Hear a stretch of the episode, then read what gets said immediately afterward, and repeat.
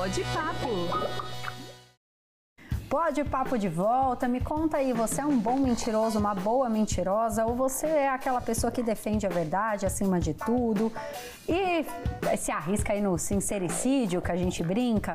Vai lá nas nossas redes sociais contar pra gente então qual é o seu perfil de pessoa e se você liga ou não para as pessoas que mentem, o que mais que você quer conversar por aqui, eu quero te ouvir, não vale mentir, hein? e agora a pergunta que não quer calar, gente. Será que a mentira é realmente detectável? A gente ouve por aí, né? Essa coisa de o jeito que você mexeu o olho, o jeito que você, você coçou o nariz, quer dizer que você estava mentindo, enfim. Muitos mitos, talvez algumas verdades, talvez não. Vamos perguntar para eles, que são os nossos convidados, Yuri Camilo, que é especialista em entrevistas investigativas, e a Cintia Alves, que é psicóloga e especialista em neurociências, continua aqui com a gente e vão contar para a gente, então, a pergunta de milhões: é detectável ou não é detectável mentira?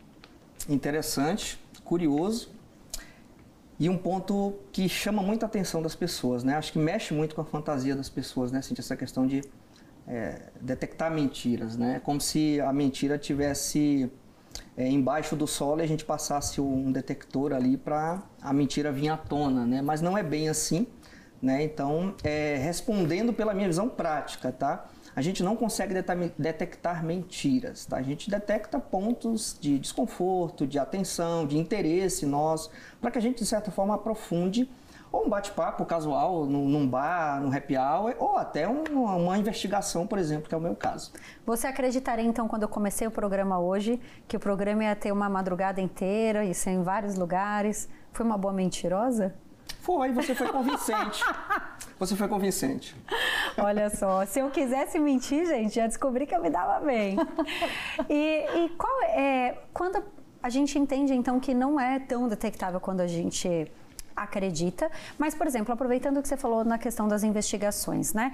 A gente vê em casos investigativos, em casos de crimes, até na mídia, grande mídia e tudo mais, as pessoas vão lá vestidas, às vezes é, a, né, é o criminoso, é a criminosa, mas eles vão de branco, cara lavada, né? Sempre é mais ou menos o mesmo perfil, a mesma maneira de se vestir, de se portar, o gestual, né? O tom de voz, isso tudo eles vão modificando conforme é, vão lá ali dar a entrevista. Isso é para tentar disfarçar a mentira, para buscar, é, sabe, Elementos, tirar a assim. atenção do que é o principal? Sim, no meu entendimento é. É uma forma de você tentar burlar, né? Você tentar é, tornar mais difícil descortinar, né? No caso, a verdade, né? Então, o que você trouxe, ah, uma roupa branca igual que você está, né? É, às vezes a pessoa está fazendo um call de uma entrevista de emprego e aqui ele está com a camisa social, como eu estou, e de embaixo aqui, né, ele está de bermuda sandália. É uma gestão de impressão que a pessoa tenta passar, né? E no, isso falando dessa questão de entrevista de emprego não está errado, né? Todo mundo faz isso e até tem vários vídeos no YouTube engraçado sobre isso, né? No sentido de é, em todo mundo, pessoal. Então as pessoas elas tentam passar uma impressão que às vezes não é a impressão que ela realmente é, está no, no, dia a dia dela, né? Mas quando a gente está falando de investigação, por exemplo, né? É, a gente tem casos até que repercutiram bastante aí nas mídias sociais que pessoas ela muda até o tom da fala, né, a latência no discurso, que quer dizer como que ela, como que ela fala no dia a dia, ou seja, ela muda isso para tentar passar um ar mais angelical, um ar mais discreto, mais tímido, para que ela passe uma impressão de que, olha, aquela pessoa ela não conseguiria praticar aquele, aquele crime porque olha como é que ela é boazinha, olha na, na frente das câmeras, ela não poderia ter feito isso porque ela está passando uma impressão né, de uma pessoa, entre aspas, aqui, angelical. Então esse é o, é o, é o pulo do gato, né, digamos assim, que é, isso é treinado, tá? Por quê? Porque as pessoas elas é, encenam, né, de certa forma. Então é muito interessante quando a gente está fazendo é, apurações ou investigações, a gente identificar esses pontos de atenção na fala, no discurso. E aí com certeza, né, a, a, a Cíntia, ela, nas situações que ela trabalha, é uma investigação também, mas é uma investigação comportamental, né? Então ela vai por um lado mais comportamental e eu vou por outro lado, digamos assim, é, de desvio de comportamento, mas é apuração de assédio, fraudes corporativas, por exemplo. Então eu trabalho muito com essas nuances no meu dia a dia. Uau, é, que pressão também, né? De, e que responsabilidade esse veredicto, né? De Sim. dizer, olha, a pessoa é, provavelmente está mentindo ou está dizendo a verdade. O, o, que a gente sabe que a ciência conta é que sim, nós temos alguns padrões associados à nossa mente que condizem com bondade ou maldade. E aí eu vi algumas pesquisas, já, já alguns experimentos muito interessantes em que é, algumas pessoas eram chamadas para dizer que tipo de figura causava incômodo, é, mal-estar ou medo, né? E aí essas figuras diziam, é, sei lá, um, colocavam ali um, um, bancário, ah, eu tenho muito medo é, de morador de rua, né, por exemplo.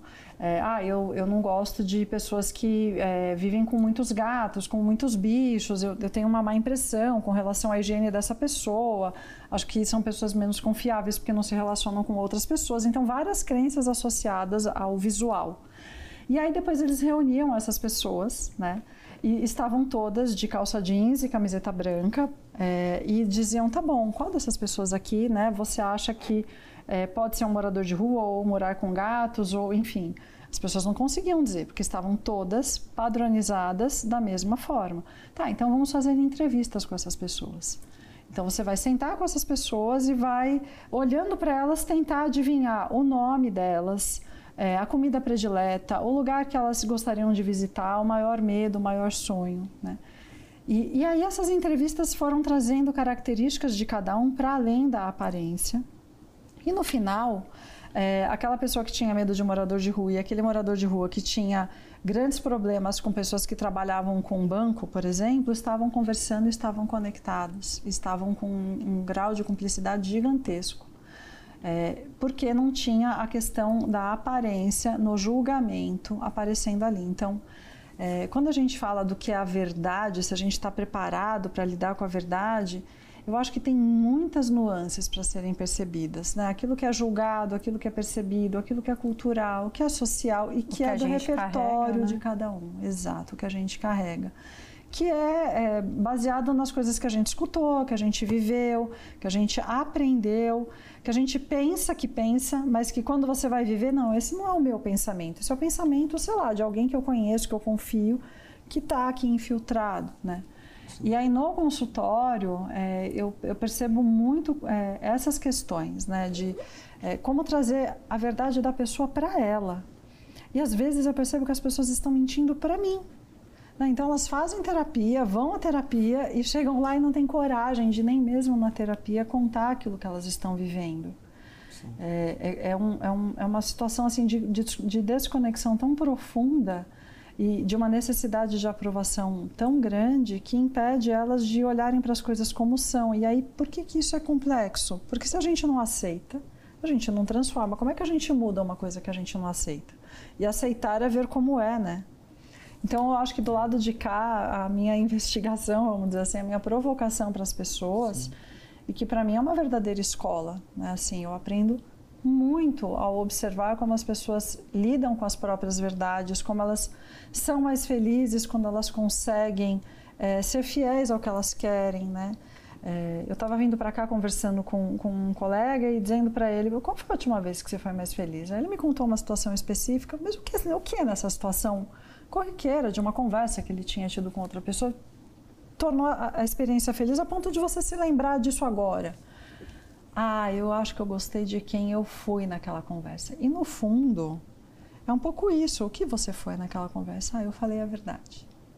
Então, a gente pode Perfeito. não gostar do que está vivendo, do que está acontecendo, mas se a gente gosta de quem a gente é, da nossa verdade, a gente sustenta isso. E isso não é tão detectável, mas na minha experiência, as pessoas que falam a verdade estão menos preocupadas em parecer que estão dizendo a verdade. Sim. Elas estão mais relaxadas com a experiência, mesmo que seja desprazerosa, negativa, que possa eventualmente desagradar. Sim, com certeza. E você, você falou e eu fiquei lembrando de algumas situações, né? Primeiro de vieses, né? Porque às vezes a gente é, no meu caso especificamente, né, a gente está conversando, é uma entrevista, né, mas é uma interação, é um bate-papo, né?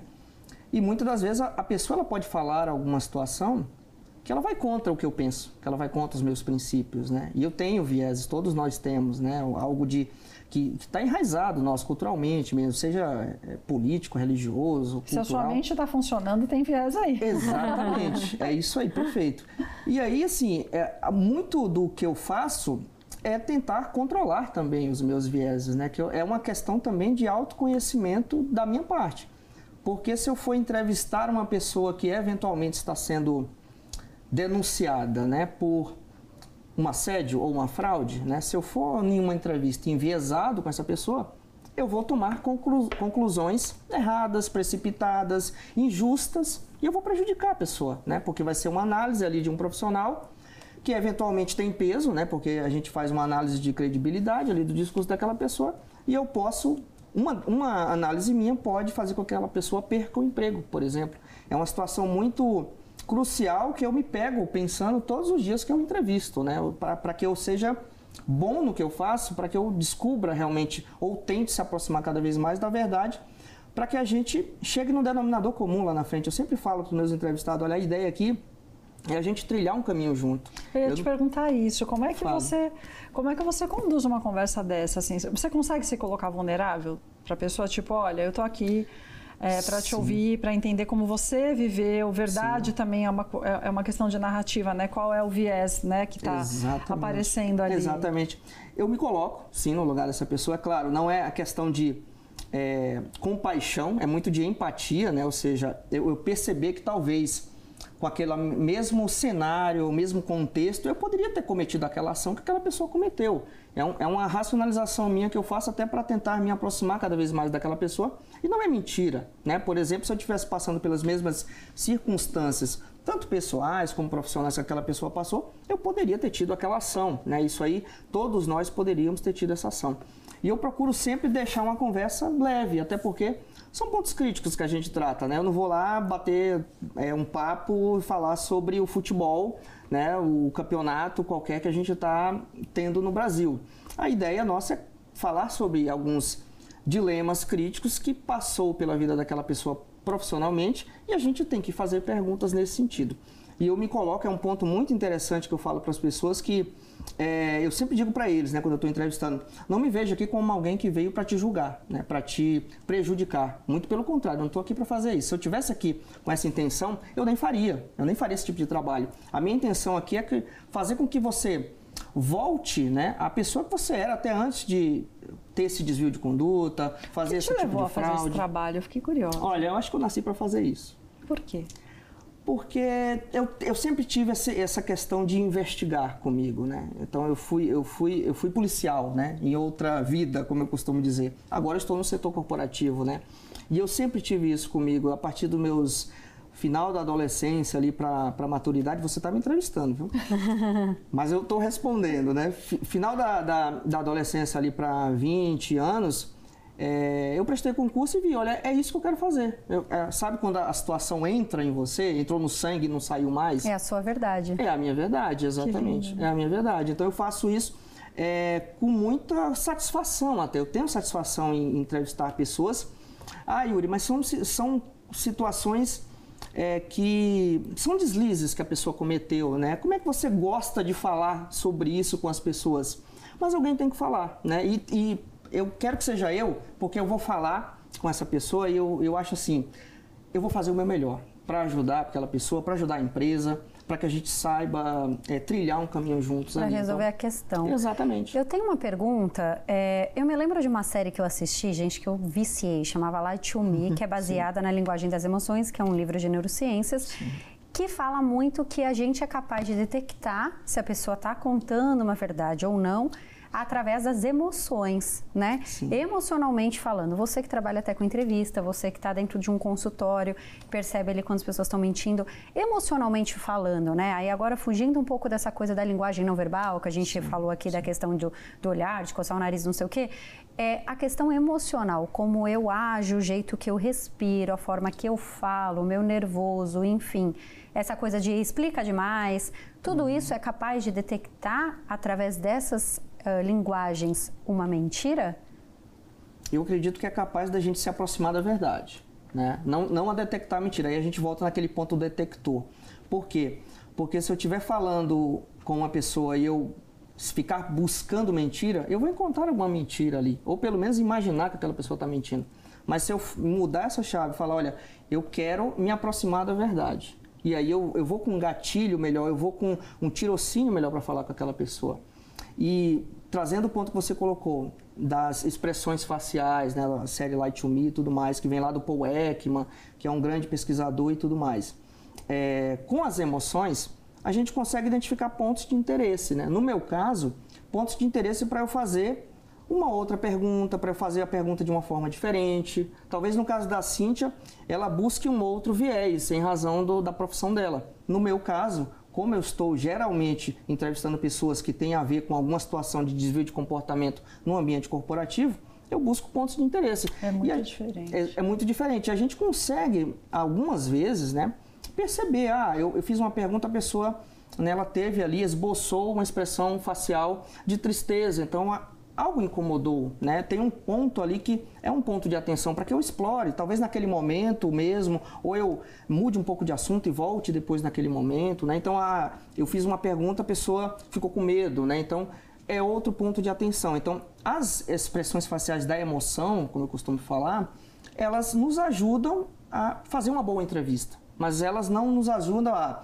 a Cintia aqui fez uma expressão facial de medo, então ela está mentindo. Não, não é, não é por aí, não é assim que funciona.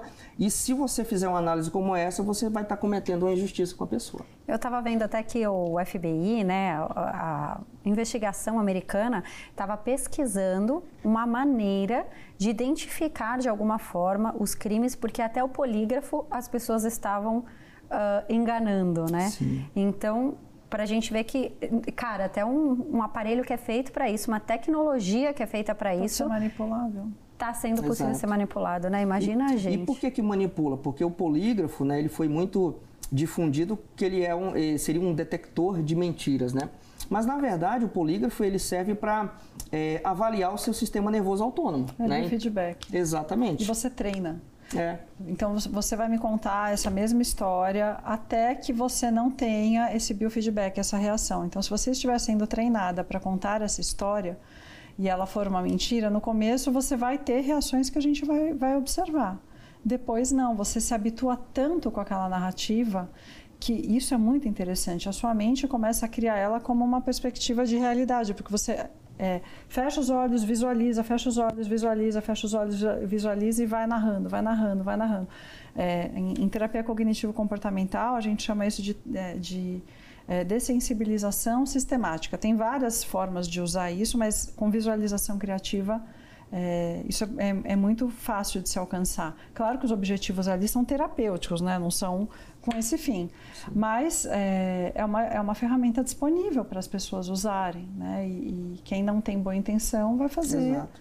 um mau uso E tem gente que tem disso. mais facilidade né, para esse tipo de, de situação, né? dela treinar né, a mentir. Eu te perguntei sobre, sobre o que te levou a fazer isso, porque eu fiquei pensando, as pessoas que me procuram, elas têm, é, que procuram terapeutas, né, de uma maneira Sim. geral, elas têm algum nível de, de vulnerabilidade ou de abertura para falar sobre aquilo que elas estão vivendo. E mesmo assim, é muito desafiador em muitos momentos, né? Uhum. Então, se elas procurando ajuda ainda, e eu tento criar um ambiente muito continente para que ela possa trazer à tona o que quer que seja, né? é, para que ela consiga então olhar para isso e, e, e, escolher o que ela quer fazer com aquela experiência que ela viveu, né? Sim. É, se a pessoa que procura, né, contrata, paga, separa tempo na agenda, energia, tem Sim. dificuldade, eu fiquei. É, e para mim também é um desafio, né, uhum. acompanhar essas pessoas, conduzir esses processos juntos. Eu fiquei pensando como é desafiador é, para você criar um ambiente. Que a pessoa não, não quer estar ali. Ela não né? quer estar ali, Exato. ela tem uma consequência que não está no controle dela, diferente de uma sala terapêutica que você é, vai criando um vínculo de confiança Sim. até poder dizer algumas coisas, né? Sim. É muito e, difícil. E o que você trouxe me fez lembrar. Semana passada mesmo eu estava é, em um cliente e aí ele me falou, olha, é, essa pessoa que você vai entrevistar, eu perguntei um pouco sobre o perfil, né? Porque ele conhecia um pouco mais a pessoa do que eu, né? Que eu nunca tinha visto a pessoa na, na minha vida. E aí eu falei, fala um pouco sobre ela, só para eu conhecer um pouco o que, é que você acha, sua opinião e tudo mais. Ele falou, olha, é, para mim é uma pessoa que você não vai ficar 15 minutos com ele na, na sala. Eu fiquei três horas. E aí depois eu falei, ó, deu, deu tudo certo, né? Ele falou, nossa, eu não sei como é. O que, é que você falou para ele esse tempo todo? Eu falei, não, não foi eu que falei. Foi ele que falou para mim. Né? Então é, aí, aí ficou me questionando, né? Mas como é que você faz e tudo mais? É, eu sempre busco ter a maior empatia possível com a pessoa, para que a gente flua uma conversa, de certa forma é um pouco é, crítica a alguns temas, né? Que a gente vai falar de dilemas éticos, de situações que a pessoa ela não tem vontade de falar, né, de fato. Mas a gente tem algumas técnicas e metodologias que a gente extrai essa informação da pessoa, né? E eu gosto muito de ouvir. Eu sou um bom ouvinte, assim, então eu não gosto de ficar interrompendo a pessoa. Então muitas das vezes é, a pessoa ela fala sem eu nem perguntar e tá lá no meu roteirinho a pergunta, né? E tem um ponto também que é curioso que assim, às vezes a pessoa tá na empresa mas ela não é ouvida, ela não é escutada, ninguém chama ela para bater um papo, ô Camila, vamos ali, como é que você está hoje, como é que está teu dia a dia, o que é que tem pontos de melhoria que você acha aqui para dentro da empresa, precisa vir alguém de fora, como no meu caso, né, que eu sou um consultor, trabalho em uma consultoria que faz esse tipo de, de levantamento de informações ou investigações corporativas, e a pessoa, ela se sente ouvida, ela se sente, poxa, veio alguém aqui e ele está querendo que eu fale. E é um discurso que eu levo muito também durante a minha apresentação inicial. Olha, eu estou aqui para te ouvir, né? eu estou aqui para para que a gente, é claro, eu vou fazer algumas perguntas para você, mas a ideia é que você colabore, a sua participação que é muito importante. Então, de certa forma, eu até elevo um pouco o ego dessa pessoa para que ele saiba, olha, eu estou aqui, eu vou ficar aqui porque eu quero. É uma contribuição. É uma contribuição e eu falo muito para eles, olha, é um processo cooperativo. Você não é obrigado a estar aqui, mas enquanto você estiver aqui, colabore, coopere, né? Então eu vou muito nessa pegada e acho que as pessoas gostam de mim, tá? Isso é bom, hein, gente? Ó, o Yuri, então, no próximo bloco vai contar pra gente como é que a gente faz para fazer as perguntas certas aí, de repente pegar as mentirinhas. A gente volta já. Pode papo.